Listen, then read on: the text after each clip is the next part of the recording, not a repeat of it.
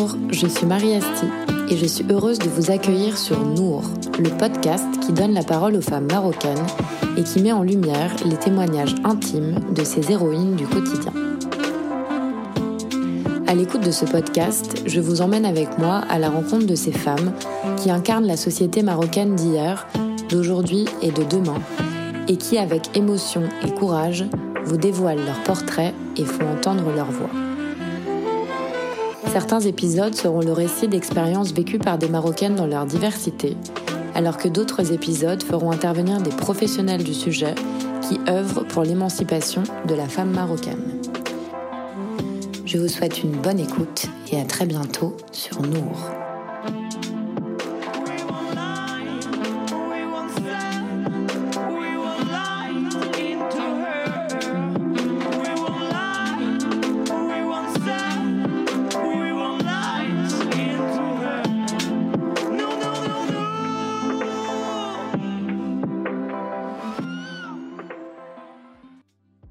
Épisode 2 Zineb. Chaque année, plus de 50 000 étudiants marocains quittent le Maroc après le bac pour rejoindre des universités étrangères. Parmi eux, de nombreuses jeunes femmes. Après 5, 10 ans et parfois plus, certains d'entre eux prennent la décision de rentrer au Maroc pour commencer ou continuer leur vie professionnelle. Ce retour est pour la plupart des Marocains et particulièrement pour les femmes un véritable choc. Grâce à mes discussions avec mes amies marocaines, avec les femmes que j'ai rencontrées dans le cadre de Nour, et grâce à vous, mes auditrices, j'ai saisi les difficultés de la réinsertion.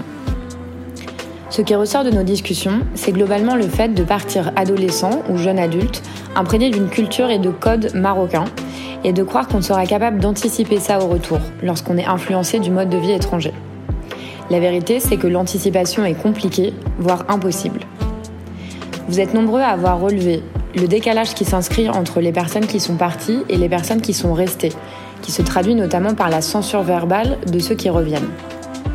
Mais aussi et surtout la difficulté des femmes à trouver une place dans l'espace public, voire à se sentir en sécurité.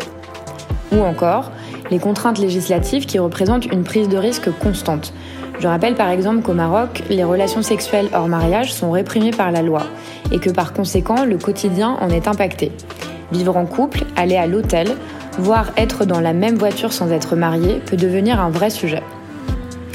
Pour Zineb, qui va nous raconter l'histoire de son retour au Maroc après une expatriation de 10 ans en France, ce choc a été à tous les égards. Tiraillé entre son éducation, son excitation de rentrer, ses confrontations avec sa belle famille, les coutumes de la société marocaine et sa volonté de fonder sa famille selon ses propres valeurs, elle a cherché à refaire sa place ici. Bonjour Zineb. Euh, merci, je suis très contente de t'avoir avec moi euh, aujourd'hui. Tu vas euh, donc nous raconter ton histoire, ton histoire entre la France et le Maroc, ton histoire de maman aussi ici au Maroc. Est-ce que tu peux, s'il te plaît, commencer par te présenter? Bien sûr, ben déjà merci beaucoup parce que ça me fait énormément plaisir de participer à, à ce podcast et de parler un peu de tout ça. Donc je m'appelle Zineb, j'ai 30 ans. Je suis née à Casablanca, j'ai grandi à Casablanca et à 18 ans j'ai quitté le Maroc pour aller en France euh, où j'ai fini par passer une bonne dizaine d'années avant de, revenir au Bercail. Qu'est-ce qui t'a t'a amené à, partir du Maroc euh, Dans quelles circonstances t'es es partie en France? Bah en fait, c'était un peu la logique des choses. C'est que j'ai étudié dans un lycée français. Mes parents avaient étudié dans un lycée français, avaient fait leurs études en France. Mon frère était parti avant.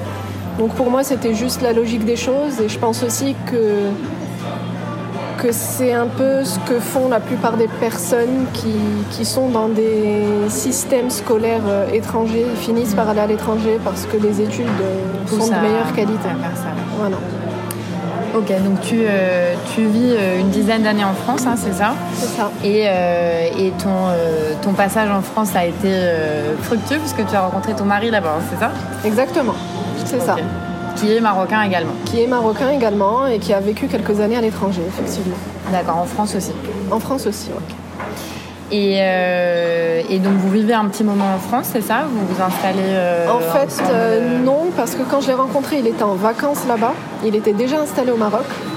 Et, et donc on, a eu une relation à distance pendant plusieurs mois où on faisait des allers-retours pour, pour pouvoir se voir. Ok, pas, pas, toujours facile j'imagine. Pas toujours facile et c'est pour ça que la question du retour au Maroc s'est posée. et a été un peu évidente j'imagine ou est-ce que ça a été un ben, peu compliqué ça a pour été, toi Ça a été évident mais je l'ai quand même vécu un peu comme une concession au début mm. parce que euh, je voulais bien passer quelques années de plus en France. Euh, je m'étais attachée à ma vie là-bas, à mes amis, etc. Mais en même temps, je pense que quand on rencontre euh, la bonne personne, à un moment, il faut prendre la bonne décision. Voilà. Et toi, ta famille euh, vivait encore au Maroc ou est-ce qu'ils avaient bougé d'ici? Bah, Ma famille euh, a toujours vécu au Maroc depuis que je suis née, sauf mon frère qui, qui est parti en France et qui vit toujours, qui vit toujours là-bas. Ok, donc tu rentres en France après, après 10 ans. Euh, comment, euh, comment ça se passe pour toi, ton, euh, ton retour au Maroc, d'une manière générale et plus particulièrement en, tant que, en tant que femme? Est-ce que tu as vécu des difficultés à revenir en tant que, femme? En fait, ça s'est fait en deux temps, je pense. quand je venais de rentrer, c'était beaucoup d'excitation. J'étais super contente de revenir, de retrouver mes repères, de, faire des choses euh, que j'avais plus l'habitude de faire euh, en France. Euh, voilà, j'ai retrouvé ma famille, certains amis qui n'avaient pas, pas quitté le Maroc. Et on va dire que c'était un peu le calme avant la tempête. Parce que une fois qu'on rentre au Maroc, en fait, quand on part autant de temps, soit il y a des choses qu'on avait oubliées, soit il y a des choses en fait dont on se rendait pas compte parce qu'on était trop jeune ou parce que dans mon cas, on va dire qu'on m'a un peu surprotégée. J'ai grandi dans une famille euh, plutôt ouverte qui, euh, qui voyageait beaucoup, où euh, en fait la place de la femme n'était même pas une question. C'est-à-dire que la femme était là pour parce qu'elle avait sa place tout autant que l'homme. Elle devait travailler, elle devait faire du sport, étudier. Enfin, c'était juste normal. Par exemple, avec ton frère, euh, pas de différence dans votre éducation, euh, rien qui t'ait marqué, euh, vous étiez... Il n'y a absolument aucune différence et d'ailleurs, il y a même des sujets qui sont peut-être un peu plus compliqués. Je, peux parler d'héritage par exemple, où enfin, la loi suit la loi islamique et la femme n'a absolument pas le droit à la même part que, l'homme. Mhm. et malheureusement, bon, on a perdu notre papa et et en fait, à aucun moment il a été question de suivre la loi, euh, la loi du Maroc. C'était euh, une décision prise par mes parents depuis le début. Euh, mon frère ne s'est même pas posé la question et ça a été tout à fait, ça a été fait dans l'égalité, quoi. Mm. Ok, ok, ok. Ouais, parce qu'il y a beaucoup de, de controverses sur ce, sur ce sujet.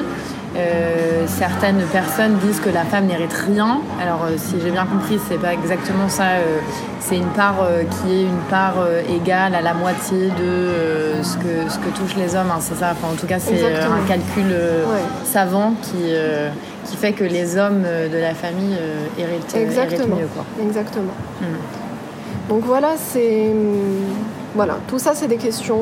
La place de la femme voilà, c'est vraiment, on s'est jamais vraiment posé ces questions-là.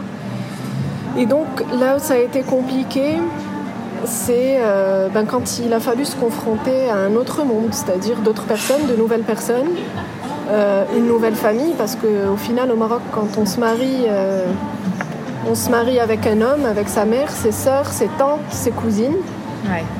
Et particulièrement les femmes, hein, ouais, particulièrement les femmes. Ses oncles et ses cousins, mais c'est ça. Euh, donc voilà, euh, d'un coup, en fait, ça a été, ça a été le choc des choses, euh, des choses que j'avais, vraiment jamais vécues. Donc, je vais parler d'intrusion, je vais parler de d'hypocrisie, je vais parler de mépris parfois, je vais hmm. parler de jugement.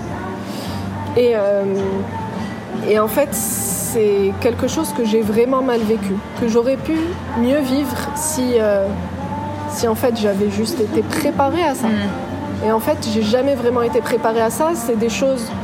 j'ai jamais vu euh, ma mère, mes tantes, mes cousines avoir ce genre de comportement. Donc au final, je me suis pris ça en pleine figure et ça a été très très dur à, vivre parce que mm. je pense qu'il y avait beaucoup de naïveté de ma part. Et, comment ça se matérialisait euh, par exemple euh, C'est un peu ces attaques dont tu parles, cette, euh, cette pression ben, en fait, rapidement, j'ai senti beaucoup de jugement par rapport à ma façon de vivre. Je vais donner un exemple tout bête, mais, mais la plupart du temps, on me reprochait de travailler que le fait de travailler, ça va faire que je vais pas être une bonne femme de maison, que je vais pas être une bonne maman, que, euh, que j'allais délaisser un peu ma famille, mon mari, que voilà, c'était pas leur idéal. Hmm. Mais j'ai au lieu de me dire en fait à ce moment-là que c'était pas leur idéal et qu'il il fallait pas que je fasse attention à ça, ben, c'était des des jugements qui, euh, qui m'ont un peu touchée au début et je me disais, mais de, j'acceptais pas le fait qu'on se mêle de ma vie. Mhm. Et puis au fur et à mesure du temps, ben, en fait, je pense qu'au Maroc, quand tu ne rentres pas dans un moule, quand tu n'es pas accepté par, euh, par des personnes, ben, en fait, tu, tu deviens l'ennemi numéro un.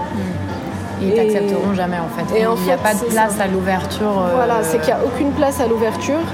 Et au final, plus le temps passe, plus je le sens. Et euh, c'est même allé jusqu'à euh, dire à mon mari, mais pourquoi tu, pourquoi tu vas choisir des meubles pour la cuisine? C'est quelque chose qui est réservé aux nanas ça va très loin. Ça va très loin. Et bien plus tard, avec, euh, avec les enfants, ça se transforme en Mais pourquoi tu t'occupes des enfants? C'est à ta femme de faire ça. Repose-toi, tu as une semaine éreintante quand même. elles ne se rendent pas du tout compte que ton travail prend de la place pour toi aussi, que finalement vous avez une position égalitaire et que l'éducation, la présence pour votre, pour votre enfant, c'est ça devrait être réparti de manière euh, équitable et, ben, égale. C'est exactement ça, c'est-à-dire qu'au final, on participe de, exactement de la même manière aux frais. Mhm. Donc on partage absolument tout, on est à 50-50. Euh, mais il faudrait qu'on soit à 50-50 que sur ça en fait. Mhm. Pas sur le reste, ce qui est juste. Euh, est-ce que, tu, est-ce que tu arrives à, à communiquer avec elle ou est-ce que tu as essayé et tu t'es rendu compte que ça ne fonctionnait pas euh, parce que du coup, c'est un débat qui est assez euh, stérile au bout d'un moment. Euh, on n'y voit pas trop de fin tel que tu le décris. Ben, sincèrement, j'ai essayé et puis je me suis rendu compte que je parlais à un mur. Et je me suis tout simplement dit que ça servait à rien. Qu'au bout d'un moment, en fait, y a, je pense qu'il y a aussi un truc culturel qui fait qu'il y a souvent des conflits entre belle-mère, belle-fille. Hein, ça peut être euh, le problème peut venir des deux, le problème peut mm. venir de la belle-mère, il peut venir de la belle-fille. Je dis pas, enfin, je veux pas généraliser, mais au final, je pense que quand on a, c'est une société où quand on a quelqu'un en grippe, c'est fini quoi. tu, mm. tu, y passes et c'est pour la vie quoi.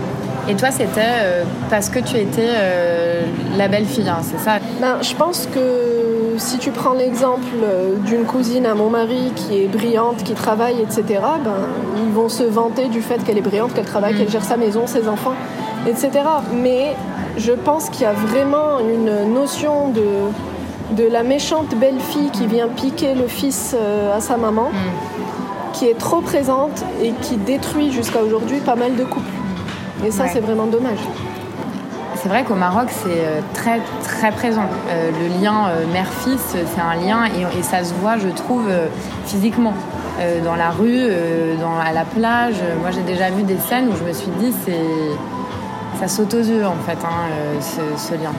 Oui, enfin, c'est juste énorme parce que finalement, la mère essaye de contrôler la vie de son fils, de contrôler sa famille et puis euh, là où c'est dur, c'est de trouver sa place de femme là-dedans. Mm. C'est que euh, à un moment limite, on se dit mais dans ce cas-là, mais il faudrait que la mère trouve son idéal de belle-fille plutôt que l'homme trouve son mm. idéal de femme. Et c'est ça qui est, c'est ça qui est triste. Et euh, en parlant de scène, dernièrement j'étais dans un hôtel à Marrakech et Et j'ai vu une dame qui devait avoir la soixantaine tenir la main de son enfant, enfin de son enfant. C'est un lapsus. de son enfant de, 40 son fils de 25 ou 30 ans. Et, euh, et elle disait à, son mari Je l'emmène manger, je l'emmène manger. Mais en fait, euh, entendre ça à cet âge-là, c'est quand même incroyable. Mm. Non, non, c'est sûr. C'est sûr. Et du coup, euh, ton, ton, retour, ton retour ici et, cette cette souffrance que tu as rencontrée avec les femmes de ta belle famille, du coup, est-ce que tu le rencontres avec d'autres femmes dans la rue, euh, dans tes relations euh, professionnelles, dans... Euh, en fait, oui, parce que je pense malheureusement que le jugement fait partie intégrante de la société marocaine. La société marocaine, c'est une société qui juge, qui commente, qui analyse, qui donne son idée, qui, a une idée sur tout, qui va dans tous les détails. Et malheureusement, il y aura toujours une personne pour te rattraper il y aura toujours une personne pour te juger. Euh, ça, ça arrive partout, mais je vais, disons que je fais moins attention à ça parce que ça ne me concerne pas directement. Je me dis à la limite, c'est une relation de travail. Bon, au pire, un travail, ça se change. Euh, je me dis, c'est une personne que j'ai croisée dans la rue, je la reverrai plus jamais. Mais effectivement, je me suis déjà fait arrêter dans la rue par des femmes pour des trucs totalement aberrants. J'ai un exemple en tête. Ma fille devait avoir euh, un an. J'étais en train de me balader en poussette avec elle. Elle dormait. Elle dormait les pieds écartés. Elle portait une robe. Elle avait une couche en dessous de sa robe et une culotte, comme toutes les petites filles. Et une dame est venue me voir en me disant Ferme-lui ses jambes, c'est quand même une fille. Ben, je veux dire, la gamine avait un an. Donc pour moi, voilà, c'est une personne que je croise dans la rue, mais ça me révolte. ça t'atteint. Ça me révolte. Je me dis, mais, mais est-ce que la société est à ce point malade pour penser à ce genre de choses? Et je pense que la société marocaine est réellement malade. Voilà. Ouais, on parle, euh, c'est un sujet que j'avais beaucoup envie d'aborder avec toi. On parle euh, beaucoup de sororité. Et pourtant, je trouve que beaucoup, euh, dans nos quotidiens à toutes, on, se rend compte un peu que la femme peut être un ennemi pour la femme euh, on parle en termes savants de sexisme intériorisé ou sexisme intégré. En fait, c'est quand une femme a des comportements misogynes euh, avec une autre femme. Euh, généralement par des, à cause d'éléments qu'elle a intégrés à cause de la société, à cause de son éducation, etc. Et qui sont tellement profondément intégrés que c'est devenu naturel chez nous. Ben, typiquement ce dont tu parles, ramasser ses jambes, comme on dit souvent au Maroc, ou euh, critiquer une femme euh, parce qu'elle se maquille pas ou parce qu'elle s'épile pas, une femme parce que, euh, par exemple, pour ses choix vestimentaires, et, au Maroc, il y a beaucoup cette question de est-ce qu'il il faut porter le voile, est-ce qu'il faut pas porter le voile, et toutes les femmes ont un avis là-dessus. Ouais, est-ce que tu penses que, qu'au Maroc, on, peut un peu dire ça, que les, femmes, en fait, sont des amis ennemis Je pense que oui. En fait, ce qui est dommage, c'est que on se dira jamais euh, et si chacun pouvait juste vivre sa vie. En fait, je pense qu'on ne veut pas laisser les gens vivre leur vie et effectivement, en fait, l'exemple qui me parle le plus, je vais revenir sur cette histoire de belle famille, mais quand on dit, enfin, quand une femme qui a vécu des choses qui l'ont dérangée, typiquement d'être euh, tout le temps à la maison, de tout le temps préparer à manger pour tout le monde, de tout le temps s'occuper de tout le monde, de ramasser les affaires par terre, etc., etc., vient voir sa belle-fille ou la femme d'un neveu, etc., en lui disant euh, mais tu devrais faire la même chose, tu devrais rester à la maison, tu ne devrais pas travailler, etc. Sachant que cette personne, en fait, qui en parle, en souffre. souffert, et on a souffert. encore. Je me dis, oui, ça c'est du sexisme intériorisé, c'est pas possible. Mm. Et en fait, euh, je pense que c'est dommage parce qu'en fait, cette personne-là pourrait juste par exemple, éduquer ses enfants autrement, en se disant j'ai vécu ça, je ne veux pas que mes enfants reproduisent ça, ou que mon fils épouse une personne qui va souffrir de la même manière que j'ai souffert. En fait, il n'y a pas de ça. J'ai vécu ça, tu vivras ça. Ouais, c'est une sorte de revanche euh, sur la vie un peu. Euh, c'est une sorte de revanche ou d'effet miroir, je ne sais pas, mais en tout cas, il y a. Oui, je peux. Enfin, Il y a de la sororité au Maroc, il y en a, mais si tu veux, c'est une partie infime de la population et ça se fera vraiment soit parce que euh, c'est une personne de la même famille que toi, soit parce que c'est une amie proche que tu aimes sincèrement, soit parce que c'est une association. Il y a des associations magnifiques d'entraide entre les femmes, que ce soit sur le plan professionnel, sur le plan... Euh, il y a des femmes qui sont aidées parce qu'elles sont mères célibataires, etc. Mais encore une fois, l'entraide va se faire entre elles, mais en dehors de cette association. Il faut juste aller demander à quelqu'un dans la rue qu'est-ce qu'il pense des mères célibataires. Soit effectivement, on va te dire que euh, c'est une honte, c'est une catastrophe, etc., etc., et que la femme ne s'est pas protégée et que c'est de sa faute, euh, etc. Soit on va te dire ça parce qu'on est convaincu, soit on va te dire ça sans être convaincu, mais au moins on se sera protégé en se disant euh, je préfère ne pas vraiment dire ce que je pense parce qu'on ne sait jamais ce qui va se passer. dire euh, conformément à ce qu'il faut le dire. C'est ça. Ouais, et du coup, euh, avec tout ce qu'on vient de dire et en ayant vécu tout ce que tu as vécu, et tu parlais notamment tout à l'heure de, du fait de ce mimétisme entre ce que ta belle-mère ou tes grandes tantes, etc., ont vécu, et qu'elles reproduisent ensuite. Euh, toi, tu es donc maman d'une petite fille qui a 3 ans. C'est ça. Euh, comment, tu, comment tu fais pour lui, euh, pour lui expliquer? Alors, elle est un peu jeune, mais on sait hein, que ça commence tôt, qu'on retient des, des, choses de notre plus petite enfance. est-ce que tu as des tips? Est-ce que tu as, est as réfléchi à des moyens de, de communiquer avec elle là-dessus? Bah En fait, je me dis qu'aujourd'hui, on est une génération de parents qui avons énormément de chance parce qu'on a accès à l'information. À l'époque de nos parents, il n'y avait pas Internet, il y avait quelques bouquins, mais euh, il y en avait un ou deux qui, avaient un peu de succès, mais qui étaient en fait un guide euh, utilisateur du bébé. pas vraiment, euh, ça ne traitait pas vraiment de la psychologie des enfants. Mm. Aujourd'hui, il y a énormément de bouquins qui, qui parlent de la psychologie de l'enfant et et je me rends compte, enfin, il y en a un en particulier qui est super important et que je recommande à toutes les mamans de lire, c'est Tout se joue avant 6 ans. Mhm. C'est-à-dire qu'avant 6 ans, il y a plein de schémas qui s'imprègnent dans l'inconscient de l'enfant. Et pour moi, en fait, avoir lu ce livre avant d'accoucher, ça a été une véritable claque parce que je me suis dit, alors là, il y a des choses que je ne laisserai pas passer. Est-ce que tu as des exemples qui t'ont euh, marqué de ta lecture euh, ben, en fait, le fait de me dire qu'un enfant reproduit exactement ce qu'il voit et que, euh, et que les schémas restent imprégnés dans l'inconscient de l'enfant, je me suis dit, en fait, c'est pas quand ma fille aura entre 12 et 18 ans qu'il va falloir que je lui explique certaines choses, c'est dès le début qu'elle va mimer mes comportements et qu'elle va voilà, je me dis si euh, je suis une maman qui passe son temps à juger les gens, à parler des gens, à dire des mots euh, méchants, à parler de manière négative, mais forcément elle va grandir dans cet environnement-là. Mais si je fais le contraire, que j'ai une éducation, on va dire, un peu plus bienveillante, ben peut-être que ce sera une personne différente. Et une personne que, euh, on va dire, qui va être beaucoup plus libre, qui aura sa liberté de penser surtout. Parce que mm. c'est ça dont il est question au Maroc, c'est de la liberté de penser. Il y a un exemple en fait qui me, qui me sidère au Maroc, c'est euh, cette envie des gens d'embrasser les enfants. Et en fait, ça, je supporte pas. Et parfois, je peux passer dans la rue et il y a un inconnu qui va vouloir embrasser ma fille. Et ça, pour moi, c'est juste hors de question. Et au-delà du fait euh, de ne pas la connaître, etc., ce que j'essaie d'expliquer à ma fille, c'est que oui, tu dois être poli, tu dois dire bonjour. Fais un check si tu veux, dis bonjour de loin, fais un signe de la main. Mais, si tu n'as pas, envie d'embrasser une personne, ne l'embrasse pas.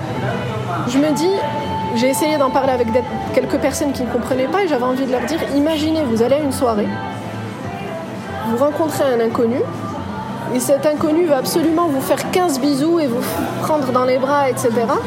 Et vous n'avez pas envie, vous faites quoi? Et quelqu'un est là, non mais vas-y, mais laisse-le, mais laisse-le te faire un bisou. Mais va faire ça, une, personne, une nana de 50 ans, elle acceptera pas.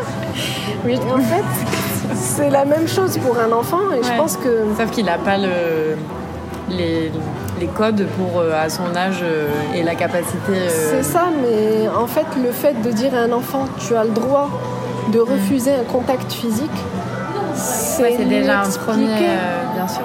Voilà, c'est un premier pas vers la notion de consentement, je pense. Bien sûr. Et ça, c'est hyper important. Mm. Et alors, euh, tu, tu, me fais penser en, évoquant ces notions-là, euh, toutes ces notions d'éducation sexuelle, est-ce qu'au Maroc, dans les écoles, dans les lycées, on commence aujourd'hui à en parler ou est-ce que c'est encore des sujets qui sont très tabous Le corps de la femme, les les règles par exemple, euh, tous ces sujets-là, est-ce qu'ils sont traités un peu dans les, dans les écoles et les... Sincèrement, je ne saurais pas te dire. J'ai pas été dans le système marocain. Je pense que oui, il y a des. On va dire que c'est des cours de biologie. C'est pas des cours d'éducation sexuelle. Euh, je pense qu'on se concentre plus sur l'éducation islamique que sur l'éducation sexuelle au Maroc. Et je ne pense pas qu'ils vont rentrer euh, dans des histoires de contraception, etc., etc. Et c'est bien dommage parce que je pense qu'il y a aussi une notion de respect de la femme qui est en, jeu. Et après, il y a, je pense, une notion qui est hyper importante, c'est que l'éducation sexuelle devrait aussi venir de la famille, de venir des parents. Euh, moi, je me souviens, euh, dès que, euh, dès que j'ai eu mes premières règles, ma mère m'a dit Tu sais, il y a des moyens de contraception qui existent. Et elle m'a parlé de la pilule, du préservatif. Pourtant, j'avais 12 ans, hmm. mais elle commençait déjà à m'en parler. c'est important. Il y a des bouquins aussi euh, qui existent. Moi, euh, mon papa avait offert une BD pour, euh, pour, pour jeunes adolescents. qui parlait de, ces sujets-là, de sexualité, de masturbation. et, effectivement, je pense que c'est important que les parents aient leur rôle là-dedans, puisqu'on en, en, parle peu. Hein, c'est encore des sujets qui sont super tabous. Non, mais c'est sûr. Mais je pense qu'en tout cas, que s'il y a des parents au Maroc qui parlent de ça, c'est pour dire à leurs enfants surtout ne fais pas. Ou sinon, c'est pour parler de contraception. Mais je pense que c'est vraiment le sujet limite. Hmm.